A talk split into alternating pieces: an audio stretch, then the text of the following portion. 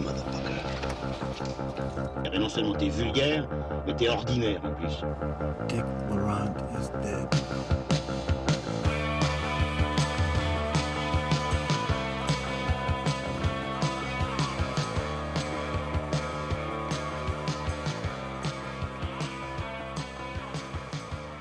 Bonjour à tous, chères auditrices, chers auditeurs, et bienvenue dans Transmission numéro 21, le deuxième de l'été 2018. On est un petit peu en retard, mais on a un programme bien chargé. Donc, euh, nous parlerons ce soir de films grand public comme Under the Silver Lake ou Le Monde est à toi. Et ensuite, on fera un détour du côté du cinéma d'auteur avec euh, notamment Tess Nota de Kantemir Balagov, avec Trois Visages de Jafar Banaï, avec aussi Dogman de Matteo Garone. Et on finira avec un bon gros blockbuster estival, Mission Impossible 6 Fallout de Christopher McQuarrie. Je suis encore une fois très bien entouré avec Julien Rambaud. Julien, combien de Missions Impossibles Tom Cruise peut-il encore tourner avant de devoir passer la main? Je crois qu'il devrait s'arrêter là s'il tient encore un petit peu à sa dignité. Euh, Et toi Manu, est-ce que tu penses que Under the Silver Lake fait partie de la vague des films doudou? Ouais, sûrement un film doudou pour tous ceux qui, euh, qui sont en manque des derniers Spider-Man d'Andrew Garfield. Euh, Lucien est aussi avec nous. Lucien, bonsoir, comment vas-tu? Salut les gars, ça va? Est-ce que pour toi, euh, utiliser une chanson de Michel Sardou dans un générique de début de film, c'est une bonne idée? Ça dépend s'il est torse nu ou non. Très bien, donc euh, sans plus attendre, nous allons commencer avec Under the Silver Lake, le film de David Robert Mitchell.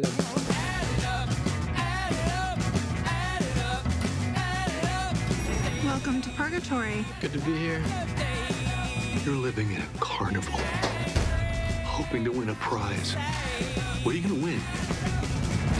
Under the Silver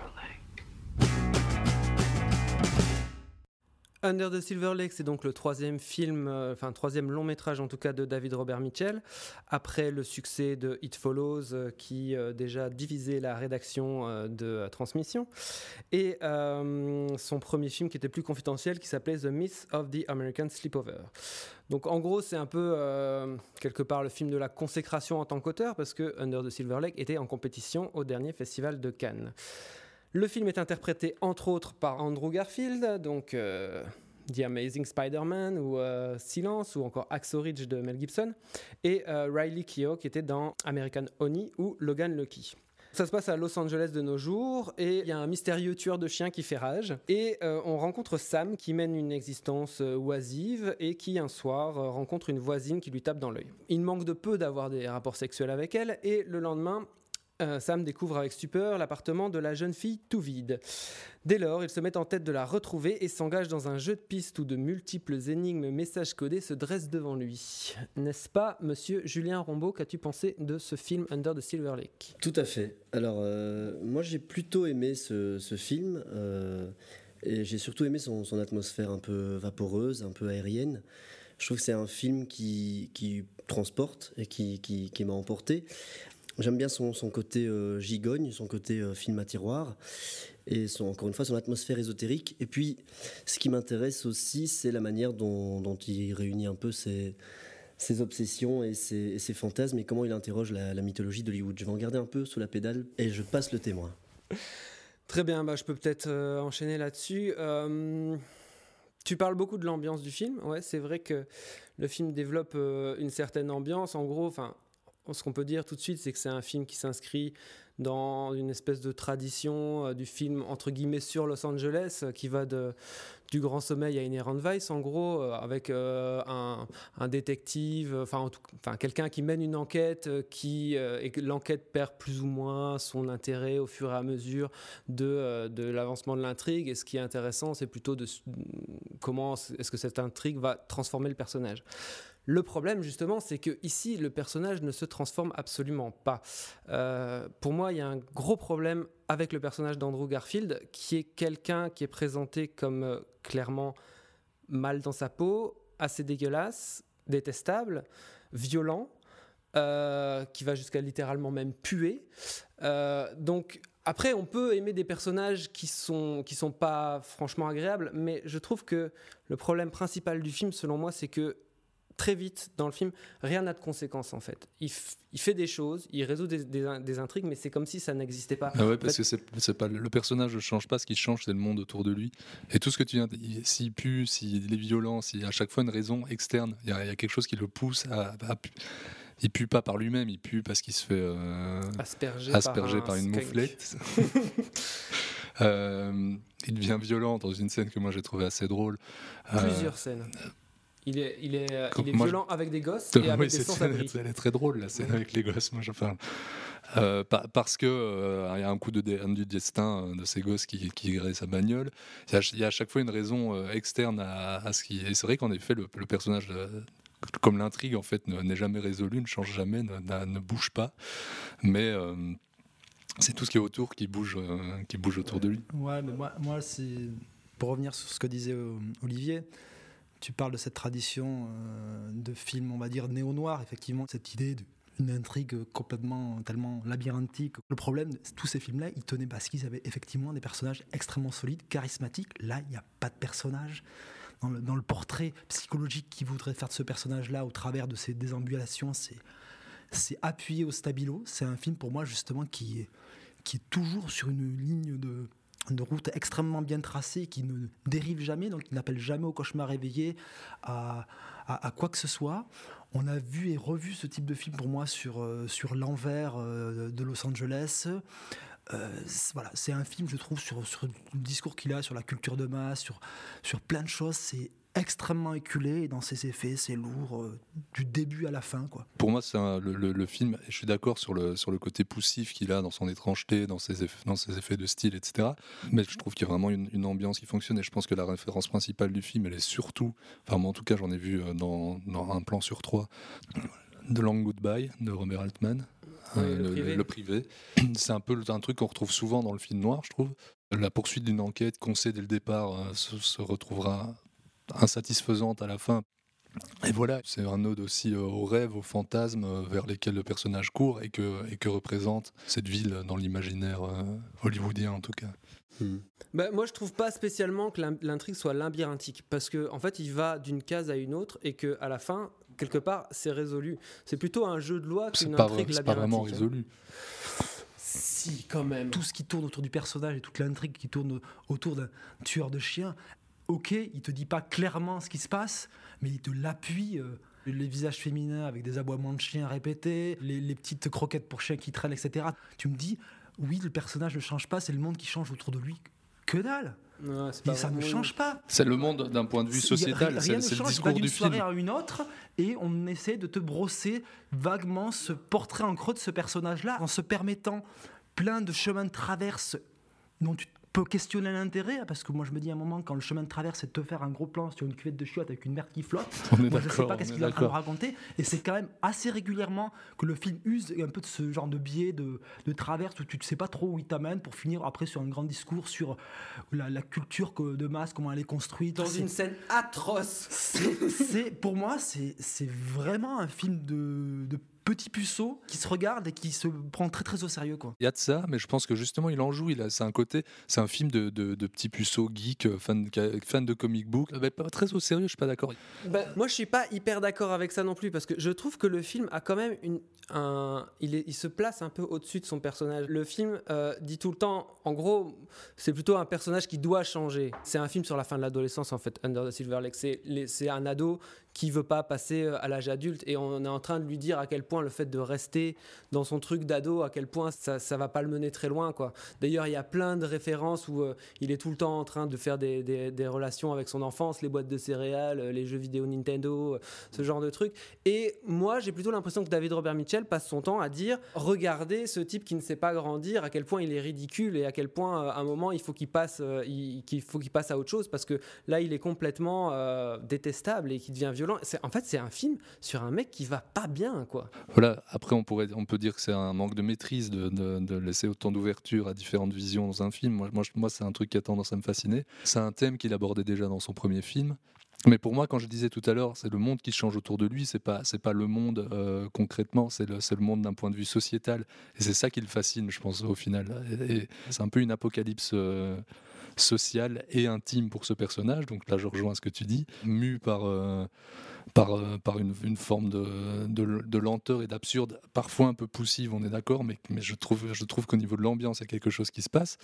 J'ai l'impression qu'il a aussi, par rapport à ce que vous dites, les défauts de ses qualités, parce que on, parle de, ficelles et de certains effets, et certes c'est le cas, mais il y a quelque chose qui, me plaît, parce que s'il n'a pas le poids que, que de, des références euh, euh, auxquelles il essaie de rendre hommage, on a cité Altman ou David Lynch, je trouve quand même qu'il y a quelque chose dans, dans ce jeu de piste euh, de très ludique en fait, enfin de, qui, qui, qui s'amuse à chercher, qui s'amuse à, à poser des questions, et, et c'est aussi ce, côté problème- enfantin, en tout cas euh, magique en quelque sorte, magique c'est un grand mot, mais voilà, qui, qui s'amuse avec ses codes qui, qui me plaît. pour que ça soit ludique, il faudrait quand même que, tu, que tu- ça ne soit pas aussi attendu. Parce que les chemins qu'il te propose d'emprunter, tu les connais parce qu'il utilise tellement d'effets grossiers que tu t'y perds jamais. Moi, ce personnage, c'est juste un sorte de personnage méta. Et j'ai l'impression, pas d'un mec qui incarne des personnages, mais qui me sort, fait un sorte de discours. Et moi, les discours au cinéma, ça a donc quand même assez de me faire chier. C'est pas vraiment des discours. Moi, je trouve que tous les chemins de traverse dont tu parlais tout à l'heure, euh, c'est vrai, mais à chaque fois, ça donne. euh, Il y, a- des questionnements qui en, résultent, euh, un peu comme. Tom Cruise dans Eyes Wide Shut, qui est un peu confronté à, à toutes les. Je, je, je, Mais je Tom comprends- Cruise, ça, les- les- il est confronté White à des choses, mais ça va.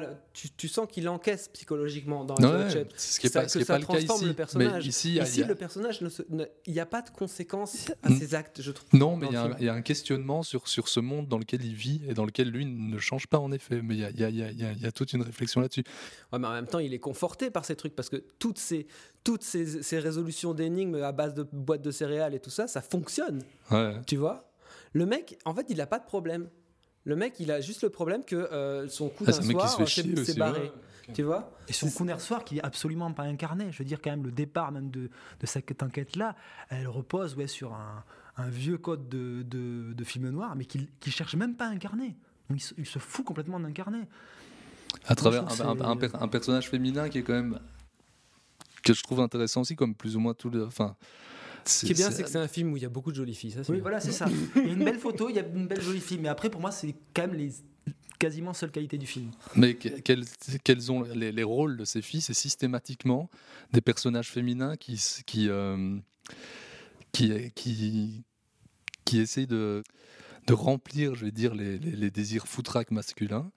C'est quasi tous les personnages féminins, c'est leur, unique but dans le film. Je trouve ça assez fascinant, Euh, comme, comme une, une, une, man- une manière de, de- de manipuler le truc par en bas, parce qu'on parle, on parle, de, on parle de, de, de- de, de pyramides, de messages cachés, de mondes qui seraient dirigés de l'intérieur par des. hein, Par des Illuminati. ben, c'est- on n'est on pas, on pas loin de ça à certains moments dans le film. Je, je, je sens vos regards des approbateurs, mais qui, qui est là? Enfin, pour moi, il est assez littéral. Euh, donc, on peut, voir, on peut y voir une sorte de, de vision euh, féministe dans laquelle, qui dirait que dans, dans, dans l'ombre, les femmes gouvernent le monde. On peut dire aussi, à contrario, c'est un gros film misogyne. Mais bon, partir visuellement- de- visuellement, à ah, à visuellement, partir de là, carrément. on peut aussi brasser beaucoup de choses. qui utilise, des, qui utilise des, des- une imagerie qui va, qui va à l'encontre de ça, ça c'est assez clair.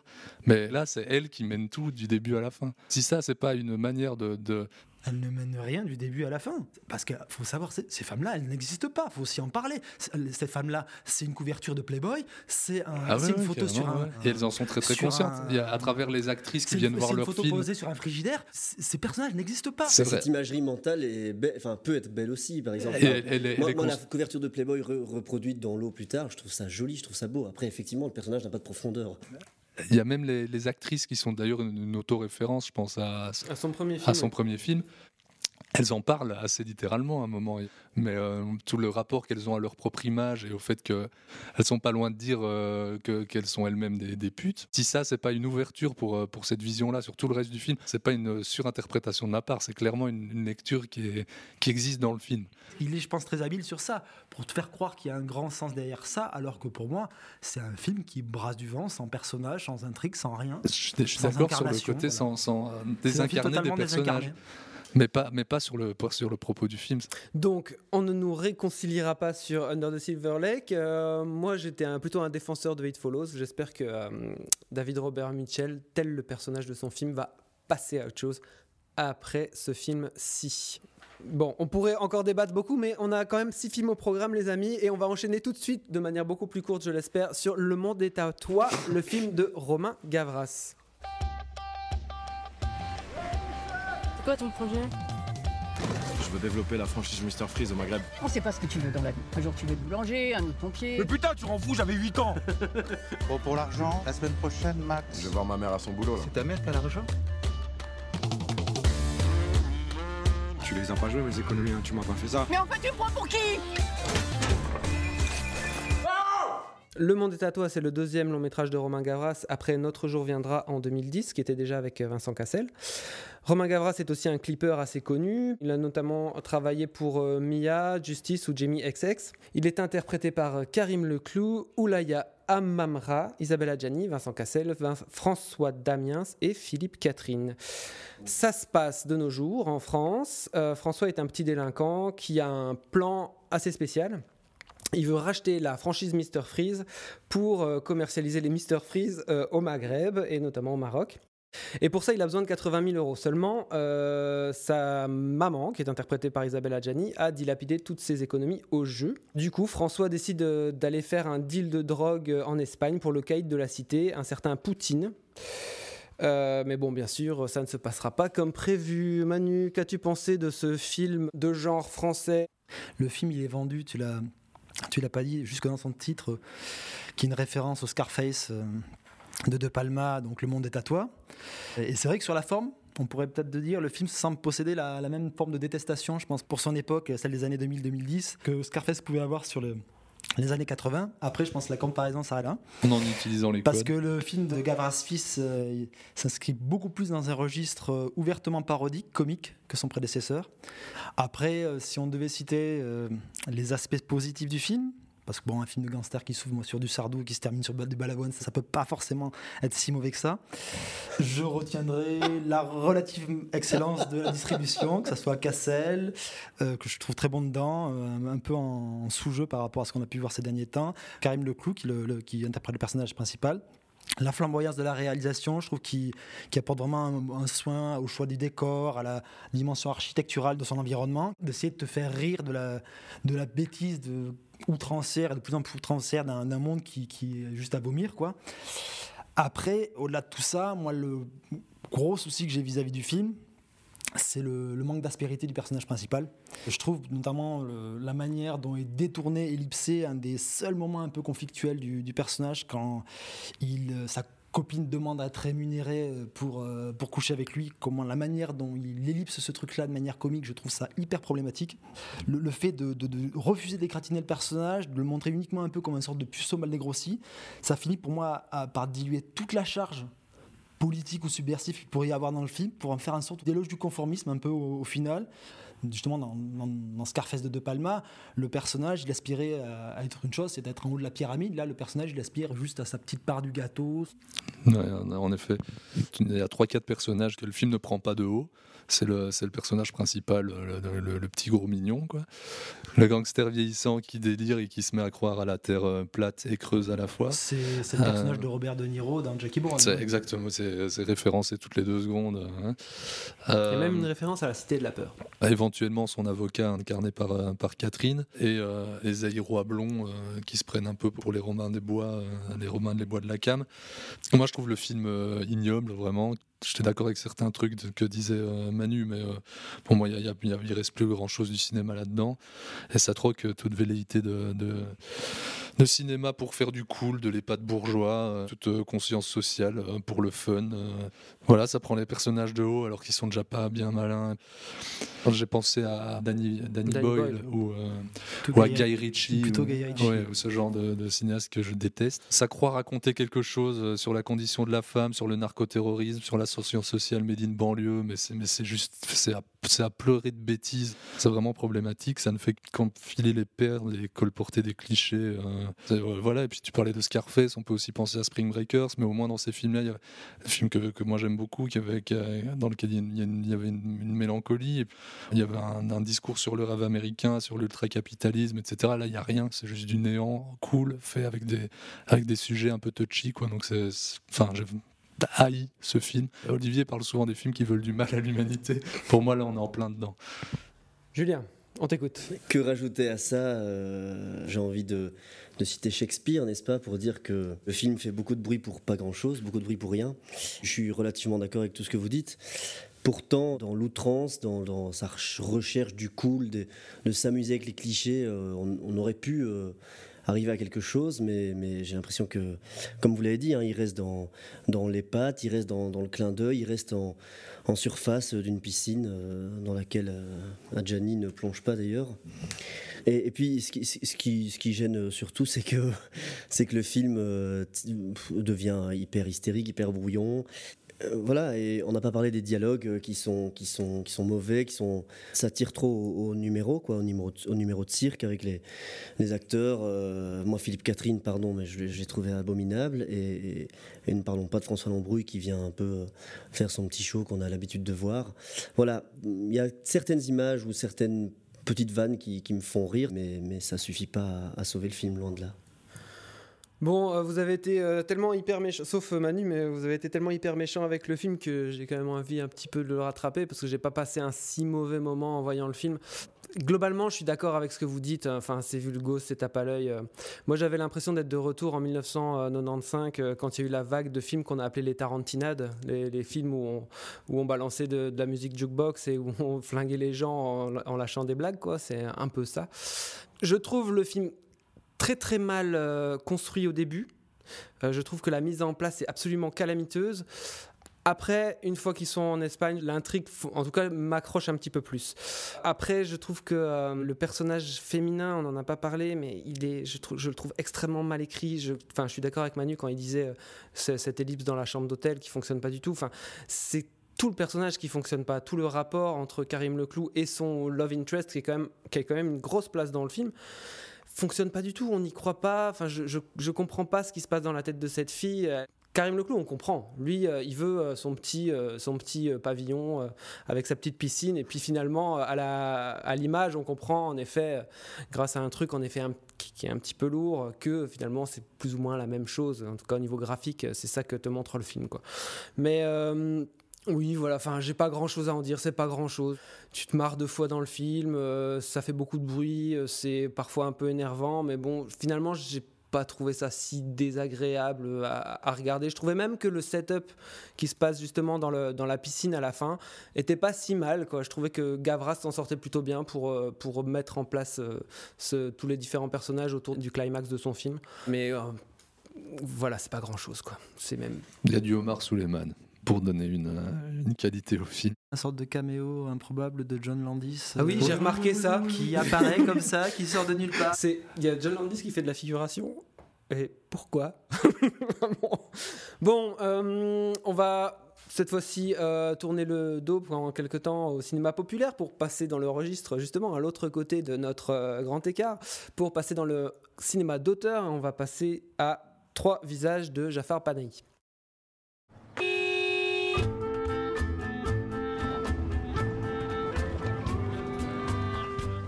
بعد از این ده, ده دیگه ای هم هست تو ده توی کوها دره ها همه دهه Nene niye burada yatıpsan? Selam da daş biremem ahiret önde. یه الف بچه هممونو گذاشته سر کار نه تو ده اثری ازش هست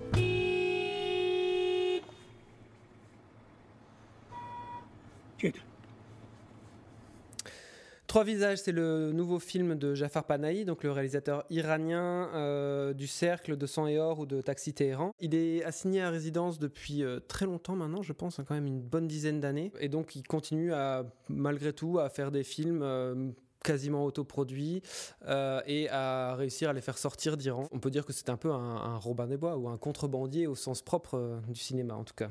Il a une rage de faire du cinéma. Peut-être que son cinéma n'a pas la rage. Le film est aussi interprété par euh, Benaz Jafari. Ici, elle interprète son propre rôle. Et en fait, au début du film, ce qui se passe, c'est que donc euh, Jafar Panahi joue Jafar Panahi et euh, Benaz Jafari joue Benaz Jafari. Elle reçoit une, une vidéo sur son smartphone d'une jeune fille qui vit dans un village reculé en Iran, qui lui dit Madame Jafari, à l'aide, je veux devenir comédienne, j'ai été reçue au conservatoire, mais la population autour de moi ne veut pas que je fasse ça. Et donc euh, on m'a forcé à me marier et je ne peux pas accomplir mon rêve euh, euh, de, comédie. Et à la fin de cette vidéo que donc Benaz Jafari reçoit sur son smartphone la jeune fille semble se suicider. Donc, elle et Jafar Panahi décident de, de porter secours à cette jeune fille en allant à sa recherche dans son village. Le film est aussi marqué par la présence d'un 4x4 Mitsubishi assez euh, proéminente. Lucien, qu'as-tu pensé de ce film? Non, il y a, des choses à dire sur le 4x4 et sur les, reflets que- qu'offre le 4x4. Euh, ben moi, pour euh, finir de, me faire très copain avec Manu, j'ai beaucoup aimé le film. Que j'ai trouvé aussi bon très lent et je dois dire qu'à certains moments dans la première partie dans le premier tiers du film j'ai dû un peu lu- lutter contre le- contre l'endormissement mais malgré ça je trouve qu'il y a une force une beauté dans la, dans la, dans la fixité de ces plans particulièrement en deux dont je sur lesquels je reviendrai plus tard on dit souvent que une chose avec laquelle je suis assez d'accord que les grands réalisateurs savent euh, résumer leur film en un plan ou deux Là, je pense que dans, dans ce film-là, il y a deux plans qui disent tout. Euh, c'est un film qui est, enfin, qui un hommage à Kiarostami, il y a énormément de références à, à. Mais c'est surtout un film qui est gorgé de, lutte et d'espoir et qui semblerait enfin, alors, envoyer se faire foutre euh, tout patriarcat liberticide. euh, c'est doux et amer dans la vision qu'a de, son pays, je trouve. À la fois, on sent qu'il a, un profond amour pour son pays et en même temps un, dégoût tout aussi profond. C'est quand même résolument progressiste et féministe. J'aime beaucoup, pour revenir sur le 4-4, la manière dont il a de jouer sur les reflets, sur les brisures, etc. en permanence. Euh, donc, euh, qui, pourrait représenter, si on va chercher un peu loin dans l'allégorie, euh, le, pays tiraillé entre, entre progrès et tradition, jusqu'à cette scène de brisure d'un pare-brise par un père conservateur, hein, ça c'est assez littéral, je pense, du frère. non? Je trouve qu'il fait quand même preuve d'une certaine inventivité malgré ses restreintes techniques, je vais dire. Il arrive à faire des plans que je trouve magnifiques avec presque rien. Donc dans, la simplicité. J'aime la position qu'il prend, tant que, parce que tu dis Panahi joue Panahi en effet, mais il prend surtout une position de spectateur, de passeur presque, qui regarde son propre pays. Il ne sort quasi jamais de son siège. Il sort du cadre à un moment quand il, pour se coucher, au milieu d'une discussion. Je trouve que c'est- des idées vraiment, c'est très, théorique, mais je trouve ça très très beau. Il y a énormément d'humour, c'est presque farcesque à certains moments, presque enfantin, d'une manière peut-être quel film de, faire euh, passer euh, la, pilule ou de, voiler la- la dureté du propos. Et alors, je dois en parler parce que je trouve vraiment ces deux plans qui m'ont presque ému aux larmes. Je trouve le plan final absolument sublime. Et euh, un plan plus tôt dans le film où on a les trois visages, les trois personnages en ombre chinoise qui dansent au loin, observés par Panahi depuis sa voiture, euh, à la même distance que nous, spectateurs. On sent dans, dans ce regard qui regarde cette beauté, cette liberté qu'il aimerait, qu'il aimerait pouvoir offrir euh, à ces trois femmes et qui, ne peut rien faire. Il est, il est aussi féministe qu'un homme cinéaste iranien peut l'être. quoi. Et on voit donc cette, cette joie qu'ont ces, ces femmes euh, au loin. Je trouve ça très très beau. Et le plan final, dont je ne vais pas parler, mais que, que je trouve absolument sublime, qui m'a fait beaucoup penser à une chanson de Bob Dylan qui est The Time They Are Changing. À mon avis, je pense que Panahi l'avait en tête parce que c'est littéralement ce qui se passe sur ce plan. C'est toute une, une strophe de cette chanson. Moi, je trouve que le film est bien construit, qu'il est émouvant par ce qu'il raconte et par les conditions mises en place pour le raconter, comment il arrive à dépasser ces, conditions grâce à son intelligence et sa débrouillardise. Mais en fait, ce qui se passe, c'est que tout ce que je viens de dire, je le ressens surtout après, parce qu'on en parle et parce qu'on on en discute et que je réfléchis sur le film.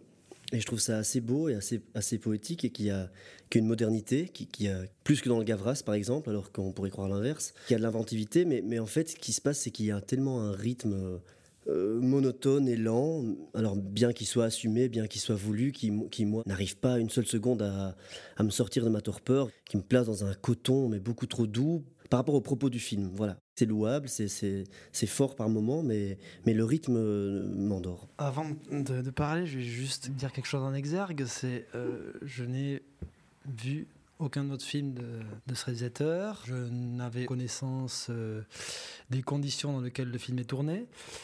Ceci dit, je suis d'accord sur une, des parties d'interprétation que peut voir Lucien à, la fin du film. Après, moi, le souci que j'ai et qui s'instaure dès les premières minutes du film, c'est dans son écriture. C'est juste que ce procédé de fiction, de documentaire tourné comme une fiction classique de manière très académique en plus, j'y crois pas. J'y crois pas de la manière dont c'est découpé et donc je passe tout le film à me dire tu m'emmènes dans cette enquête autour de cette possible disparition de cette jeune fille. Pourquoi? Parce que ton procédé de mise en scène, la manière dont tu me le racontes, j'y crois pas. Et pour moi, c'est un gros, gros, gros souci du film. Parce que je ne vois que le dispositif. Tu me parles de pauvreté technique, mais c'est pas des problèmes techniques, moi, c'est des soucis de, narration que j'ai au sein du film. Et qui fait qu'en fait, bah, le film, je le regarde complètement de l'extérieur. Et je trouve ça assez maigre au final. Mais je l'ai senti, parce que c'est vrai qu'il m'a fallu un certain temps pour passer au-delà de ce dispositif qu'on voit quand même euh, beaucoup. Mais je pense qu'une fois qu'on décide de donner les clés euh, au film et de croire à cette histoire qui nous est montrée, je pense d'abord que le film est mieux construit dans sa deuxième partie, mais il y a aussi un moment où moi j'ai juste choisi, ou bien je m'endors, ou bien je décide de, croire en ce qui se passe. Et une fois qu'on fait ça, vraiment j'ai eu les larmes aux yeux euh, deux, fois dans le film, j'ai vraiment trouvé très beau et très touchant. Euh, très bien. Bah, par rapport à trois visages, j'ai pas énormément de choses à dire et je pense Manu que tu pointes quelque chose euh, qui est assez intéressant dans le fait que euh, moi je savais ce que c'était que ce film. J'ai vu aussi Taxi Téhéran avant, donc je sais que le film n'est ni une fiction ni un docu, qu'il se donne les allures d'un docu alors qu'en même temps c'est très mis en scène, très très cadré, très découpé, ce qui te met dans une espèce de bizarre entre deux comme ça en effet. t'es es dans un truc où constamment en effet je regarde le découpage je regarde le dispositif, je regarde ce que euh, Panahi fait avec sa caméra, et j'ai du mal à, croire au film parce que je sais que tout, euh, de toute façon, est une construction et euh, finalement une, démonstration. La démonstration, en effet, de, bon, c'est en gros, c'est en effet un film féministe, c'est un film qui parle de, du clash entre campagne-ville, entre modernité et tradition. Et je trouve, en fait, finalement, que le, le discours est assez, est assez pauvre. Enfin, c'est la démonstration est brillante, mais je trouve que finalement, ce que le, film me raconte, c'est pas grand chose. Et en effet, le rythme est, très lent. Je m'ennuie pas tout le temps. Et par contre, je trouve, contrairement à toi, Lucien, que je trouve que la première partie est euh, mieux construite que la deuxième parce qu'il y a la manière de poser les personnages, la manière d'amener euh, cette espèce d'ambiance qui euh, qui tire vers un petit peu le polar à, un moment. Je trouve que ça, ça, ça, marche plutôt pas mal. Le film, pour rebondir sur ce que tu disais il y a deux secondes, donc oui, il ne raconte rien de neuf, rien de, révolutionnaire, etc. Mais il le dit avec une, telle sincérité, avec une histoire qui, est, qui serait totalement impossible euh, ou, très peu probable en Belgique ou en France. Et du, coup, euh, ça, ça, le rend d'autant plus, euh, d'autant plus fort sur ce point-là. C'est sûr que ça n'a, a, aucun discours révolutionnaire. En tant que spectateur lambda, est-ce que c'est quelque chose que, que j'ai à me poser quand je rentre dans une salle? Je veux bien que ça explique des choses, mais. Je parle pas de euh, conditions de tournage. Ça ça peut pas aussi te racheter tout. C'est pour ça que je dis que par rapport aux conditions de tournage, il y a un moment, tu, ou bien tu acceptes, ou bien tu n'acceptes pas et tu sors. Mais là, je parlais pas de conditions de tournage. Je parle juste de. Voilà, le film se passe en Iran et pas euh, au Luxembourg ou, euh, ou aux Pays-Bas.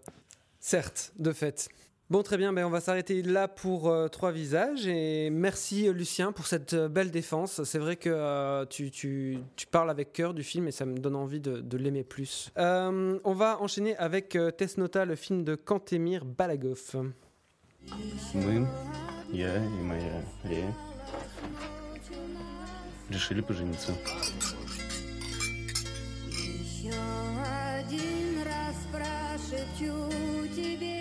Balagov. с ним не будешь, потому что он не из твоего племени.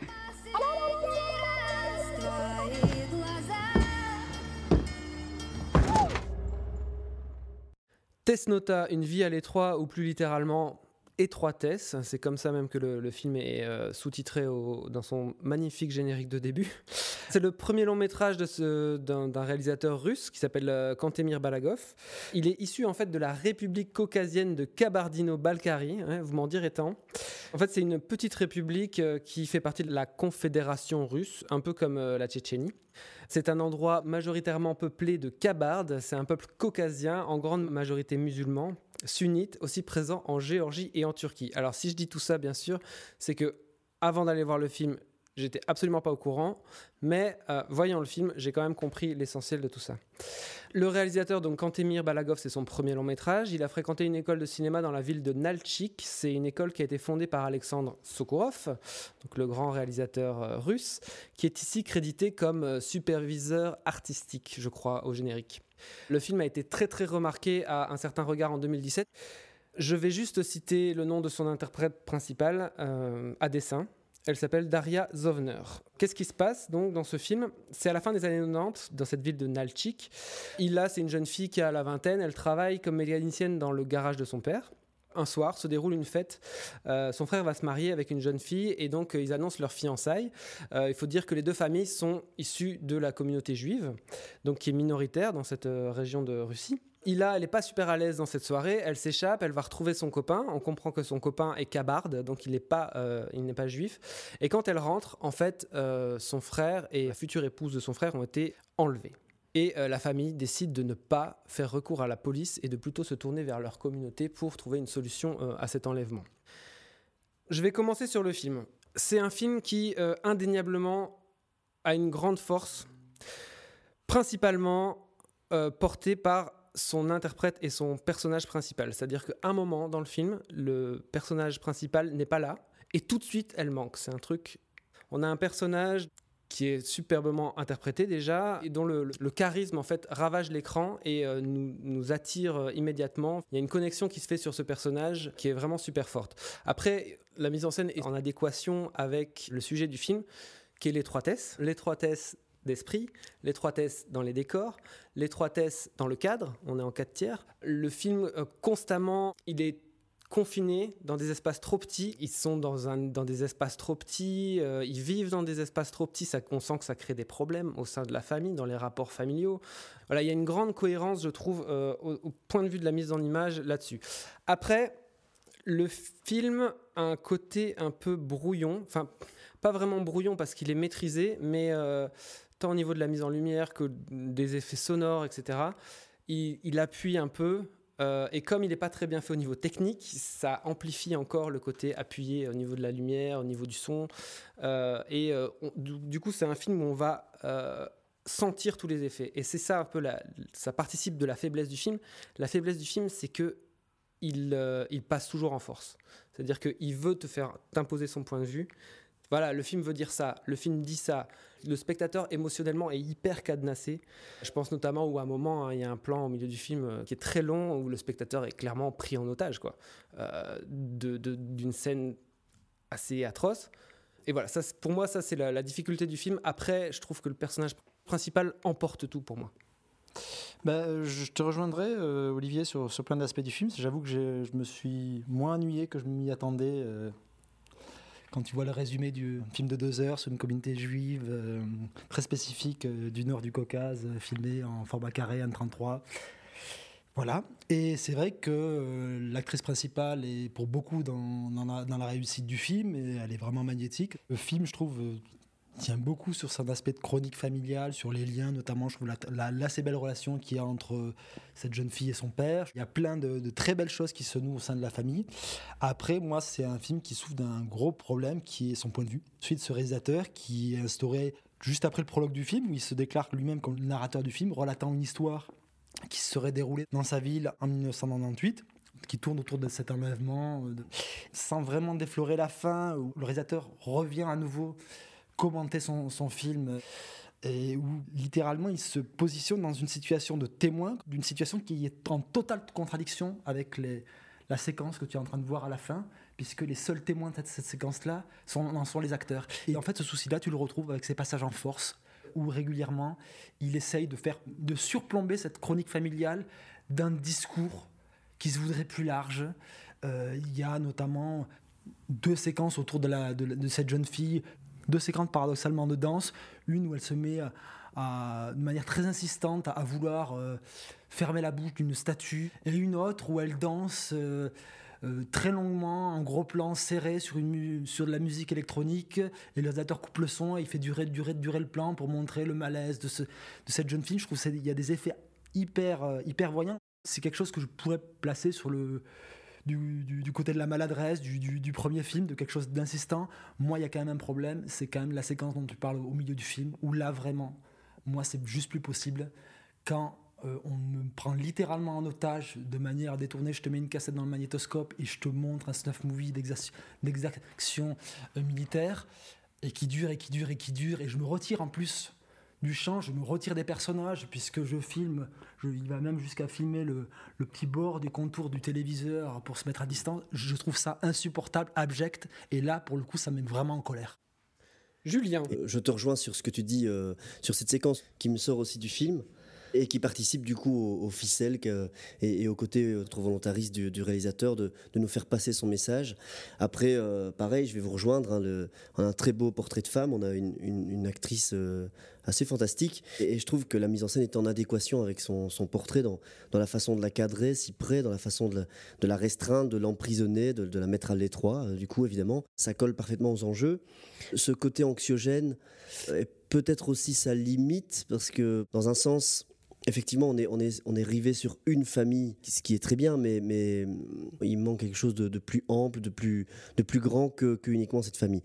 On est tellement sur cette actrice fantastique qu'on oublie un petit peu et qu'on traite pas forcément la, la relation euh, aux frères et donc au kidnapping, etc., et que c'est un petit peu balayé. Mais moi, justement, je trouve que c'est l'inverse. C'est-à-dire que euh, dès que la fille n'est pas là, elle me manque. Et moi, ce qui m'intéresse, c'est l'histoire de cette famille et comment, à partir de cette famille, je peux extrapoler sur euh, cabarde, juif, russe. Et justement, quand le film, il, veut élargir sa thématique en, avec cette scène du milieu du film qui est tellement problématique, eh ben c'est là, c'est surtout là qu'on a le problème. Il y a aussi le problème, je pense quand même aussi sur, le personnage féminin, parce que pour moi, il échoue à te rendre palpable en fait ce qui va être le moteur du changement de décision de la jeune fille à la toute fin du film.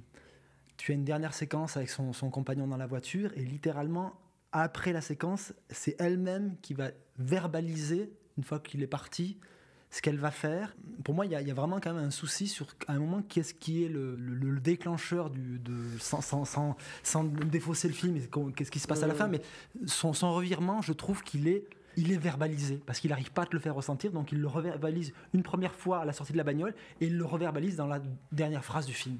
Et pour moi, c'est quand même un, un, un certain constat d'échec à ce moment-là de pas avoir fait sentir ce pivot chez le personnage. C'est vrai, tu as raison, parce qu'elle est, elle est, elle est d'une telle force dans justement son, son, entêtement et sa volonté de ne pas faire partie quelque part de cette, de cette communauté. Euh, on parlera pas de la scène de la culotte ici, mais elle est quand même assez gratuite. J'allais en parler. Euh, mais euh, c'est vrai que le revirement c'est vrai qu'il rate, le, le, réalisateur rate le revirement de la, du personnage féminin, mais ce qui se passe dans la dernière scène, c'est tellement beau.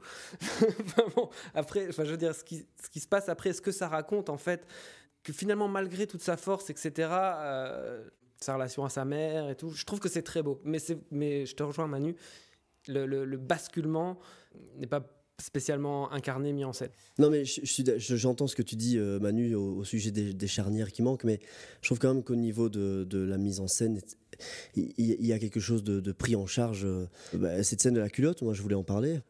De comment cette fille arrive à, dire non, de comment cette fille arrive à, détourner les règles et à, et, ouvrir sa bouche par rapport justement, si tu la montes comme ça, si tu la montes aussi forte, mm. qui arrive autant à s'imposer face à sa famille, t'attends justement quelque chose qui soit moteur de ce retournement. Et quand il n'est pas, c'est quand même un problème pour moi. Tu ne comprends pas du tout ce qui se passe à la fin parce que, euh, ou mm. alors il est obligé de, te l'écrire et de te, le dire. Ouais, je, je suis d'accord en fait. Mais cette résignation de, fin, de fin de film euh, est, assez belle et en termes d'image et de cinéma est, assez, assez efficace dans, dans, sa démonstration.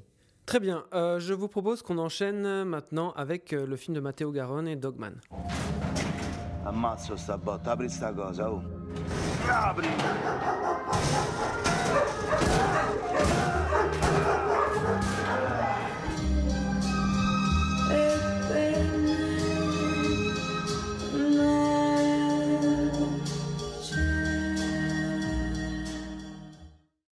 Alors, Dogman, c'est le nouveau film de Matteo Garone qui euh, a valu à son interprète principal Marcello Fonte un prix d'interprétation masculine euh, sur la croisette en mai dernier.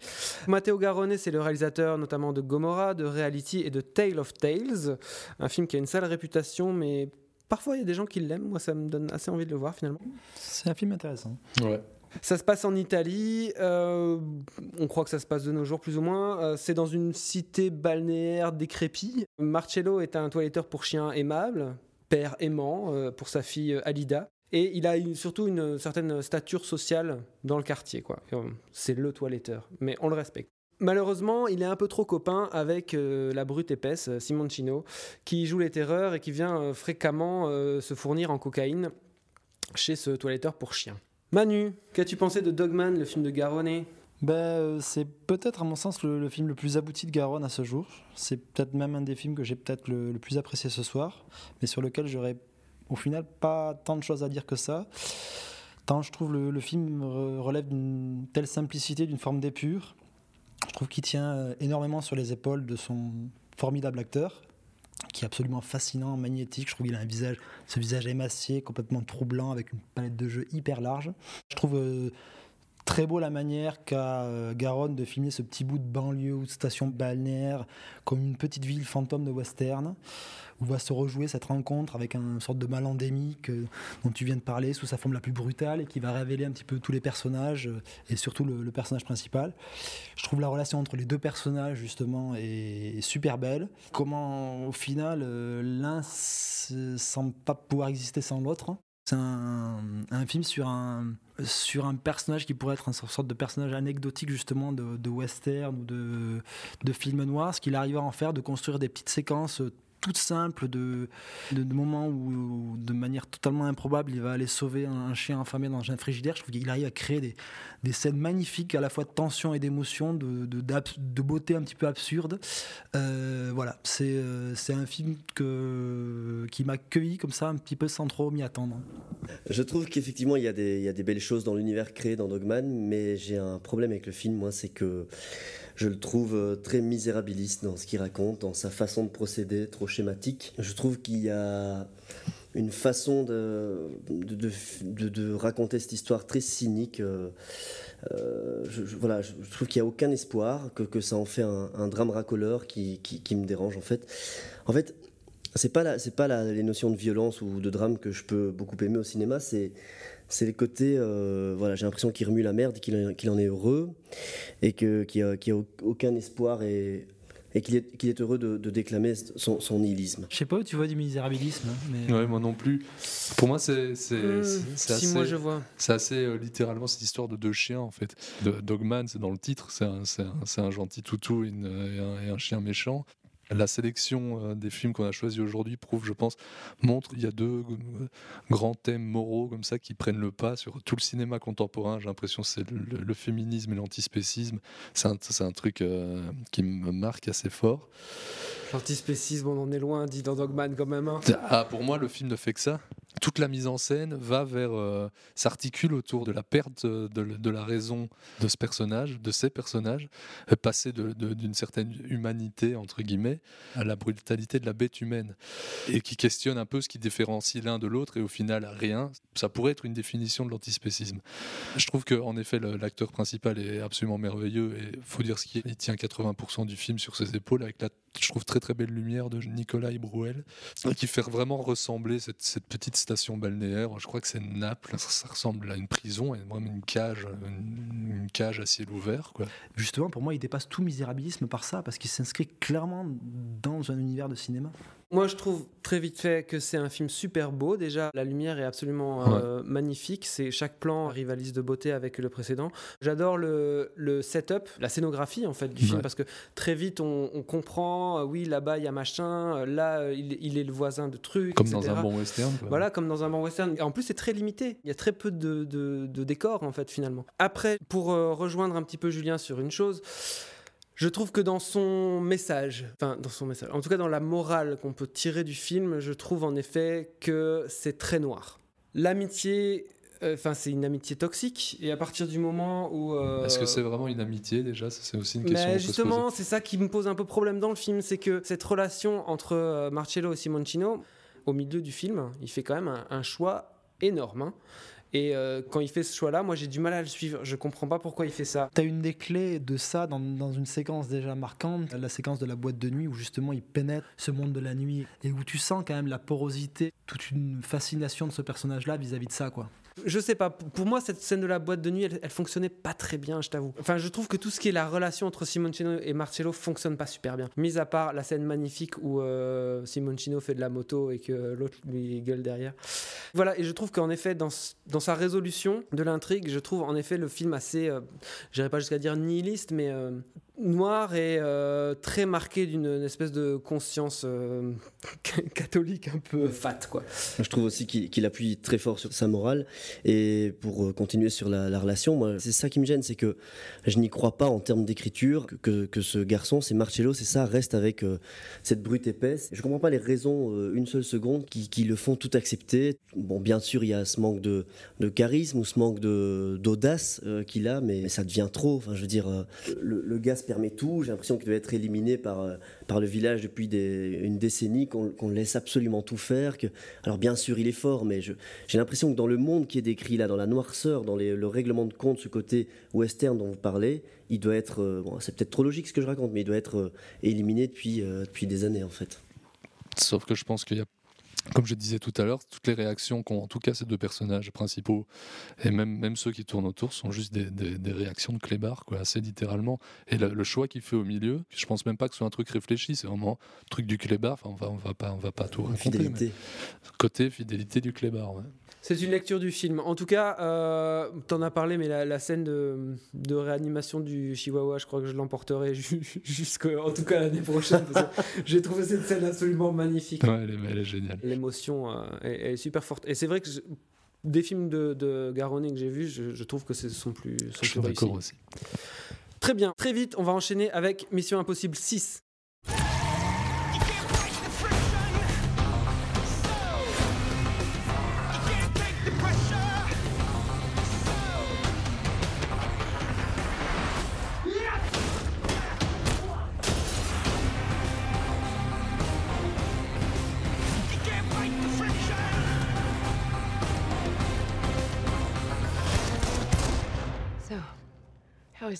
Oh, you know, same old Ethan.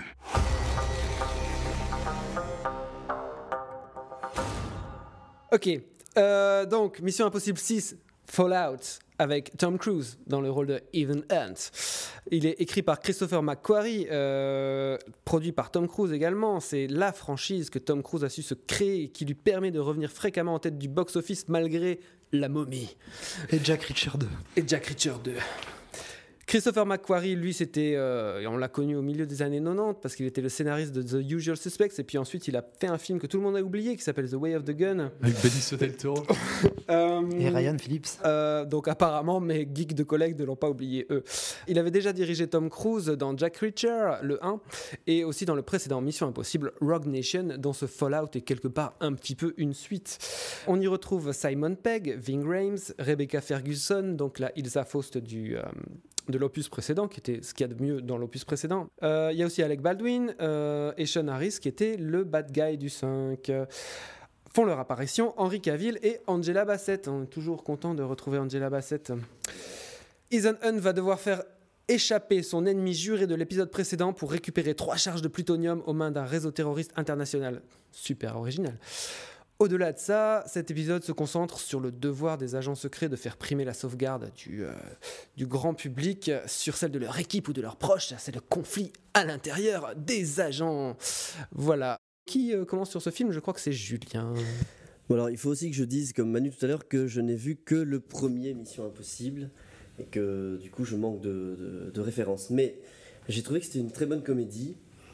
Euh, C'est-à-dire que moi, je suis très surpris de voir ce film. Euh, je, le dis en boutade, mais, n'empêche que je le trouve tellement too much, tellement. euh, Il y a tellement une accumulation de cascades, de chutes, de bastons, de, confusion dans, le propos, etc., que, que ça en devient très drôle. Moi, j'ai franchement beaucoup ri. C'est tellement too much qu'il y a presque une forme de génie euh, dans la réalisation. On est dans une histoire complètement tirée par les cheveux, mais n'est-ce pas le but de Mission Impossible? Tom Cruise, dans, son, dans sa vieillesse, son jeu cliché est tellement pitoyable et à la fois touchant. Il y a quelque chose qui, qui finit par me toucher, tellement, tellement il a ce désir de s'accrocher à quelque chose. Je trouve qu'il y a, du ridicule dans, dans, dans ce personnage. Après, bon, évidemment, il y a une virtuosité technique euh, pour tout ce qui est euh, des, des scènes de bagarre, des, des scènes chorégraphiées, la course à moto, etc. Mais bon, moi, j'ai- passé un drôle de moment. Julien découvre le cinéma d'action. Euh, non mais attends, je voulais juste rebondir sur deux trucs. Je suis d'accord sur le fait que je pense que Tom Cruise vieillit et qui commence à le prendre en compte dans ses films et je trouve ça à la fois un peu drôle et touchant. Par contre, je trouve que c'est le Mission Impossible le moins drôle de tous. Je trouve que généralement, il y a une, une assez forte charge comique dans les, dans les Missions Impossibles et celui-là. À partir du 4. Putain, moi j'ai vraiment beaucoup ri. hein. Non, mais le 3 il compte pas et le 2 il est super drôle. Par, par contre aussi plus on avance dans l'émission impossible, plus ça devient euh, cru et violent, il me semble. Ça maintenant j'ai voir des, des bourrinades qu'il n'y avait pas au début. Il y a un côté euh, old school assez réjouissant, je trouve, dans celui-ci, qu'on avait déjà récupéré dans le précédent, qu'on avait un peu moins à partir du, du 2 en fait. Je suis euh, moyennement d'accord quand tu parles de virtuosité technique, parce que c'est pas une virtuosité technique, c'est aussi ça, s'appelle aussi du découpage. Je veux dire, c'est qu'à un moment, je pense qu'on sera, à mon avis, tous d'accord autour de la table par rapport au film précédent de Macquarie qui nous avait plutôt cueillis sur des qualités scénaristiques qui n'avaient pas forcément dans, toute la saga, on va dire. Là, on est vraiment dans quelque chose d'assez simpliste et c'est un peu quand même une déception, surtout que le film est conçu un peu comme une suite directe du, précédent. Après, moi je trouve au- autour de ces gros moments d'action autour de, duquel le film est construit, je trouve que le film, ben, même si euh, on peut être saoulé par toute une campagne promo qui euh, met en avant euh, l'aspect euh, cascade technique de Tom Cruise, mais euh, après, on l'avait vu dans, dans, l'opéra dans le 5, tout n'est pas sur, surdécoupé comme ce qui est la mode, il y a une notion de gravité, il y a des très belles séquences qui se, qui se retrouvent à nouveau autour de d'Il Safos, et puis moi, c'est tout con, mais en, tant que spectateur, à la fin du film, euh, cette séquence de d'action euh, qui alterne entre entre euh, Simon Pegg et Vigrem, et ben je trouve au final il y a une sorte d'émulation qui se crée et une montée en tension notamment avec ces séquences d'étranglement avec Simon Pegg, Lisa Faust et le, personnage de, Solomon Kane avec des, gags euh, qui sont pour moi des gags purement burlesques de ce plastique avec euh, Simon Pegg qui, qui essaye d'aider Lisa Faust qui, manque de s'étrangler etc avec toute une montée en tension. Le climax de, cette scène avec un passage au blanc et puis la manière de montrer Tom Cruise comme ça en plan large, et puis de revenir sur quelque chose qui est effectivement attendu, mais la manière dont il dilate les choses, je trouve voilà, il y a un savoir-faire tout bêtement artisanal que je vois plus du tout euh, dans les blockbusters actuels. Après, c'est pas du McTiernan, c'est pas du Cameron, c'est pas ce cinéma, ce cinéma là d'action, mais je trouve ça quand même assez honorable au-delà des déceptions d'ordre scénaristique.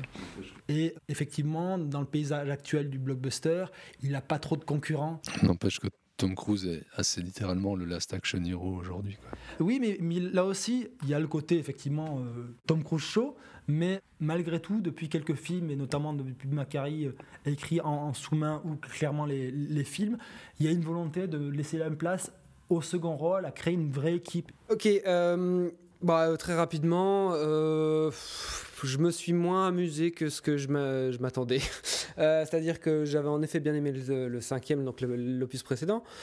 Ici, je trouve, en fait, fondamentalement, euh, moi, je trouve qu'il n'y a pas de jubilation. En fait, dans les scènes d'action, je trouvais que dans les, dans les, il y avait un côté ludique euh, dans les, justement dans les mises en place et dans les scènes d'action du film précédent que je trouve ici un peu absent. Je trouve le film terne. Je trouve que même la photo est, terne. Je trouve qu'il y a, ils ont changé de, chef opérateur et euh, on perd clairement. Il y a même des plein de plans qui sont flous.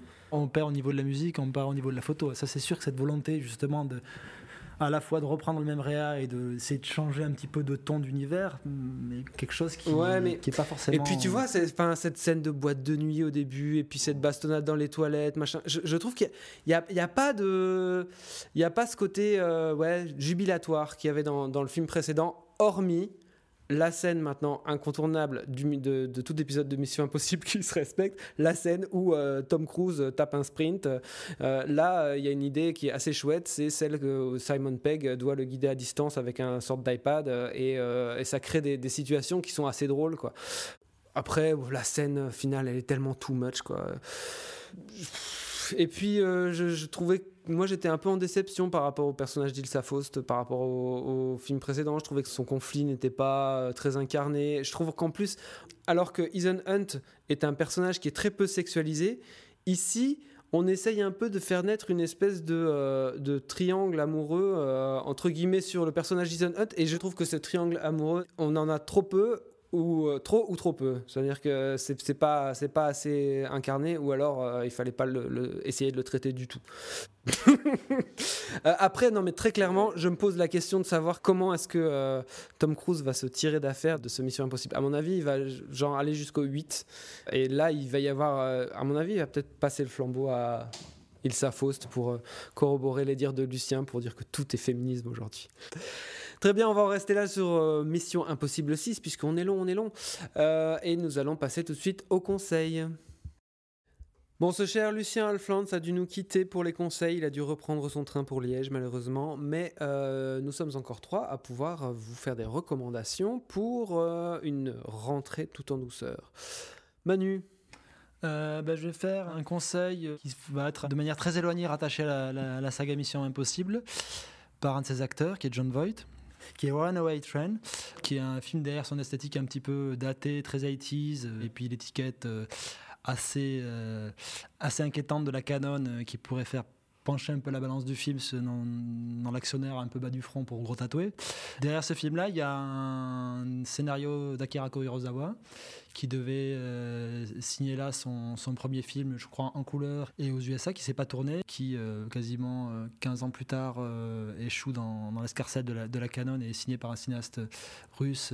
Andrei Konchalovsky. Et justement, le, le film commence sur quelque chose qui pourrait se rapprocher de, je sais pas, de haute sécurité euh, de John Flynn avec Stallone, avec un aspect buddy movie, un personnage incarné par euh, Eric Robert et un autre par John Voight, qui est complètement méconnaissable, qui cabotine beaucoup, mais à bon escient. Et progressivement, la manière dont, dont le film euh, va dérailler littéralement est absolument magnifique. On a vraiment une d'un coup une progression euh, dramatique dans la manière de, dresser le portrait de ces personnages d'écorchés vifs, de parias, qui serait quasiment impossible aujourd'hui de, voir dans ce type de production. C'est un film qui, te prend vraiment des- la lie l'humanité et qui te fait t'a- t'attacher à ces personnages-là, notamment un personnage qui est quand même défini comme un, violeur, qui est le personnage d'Eric Robert.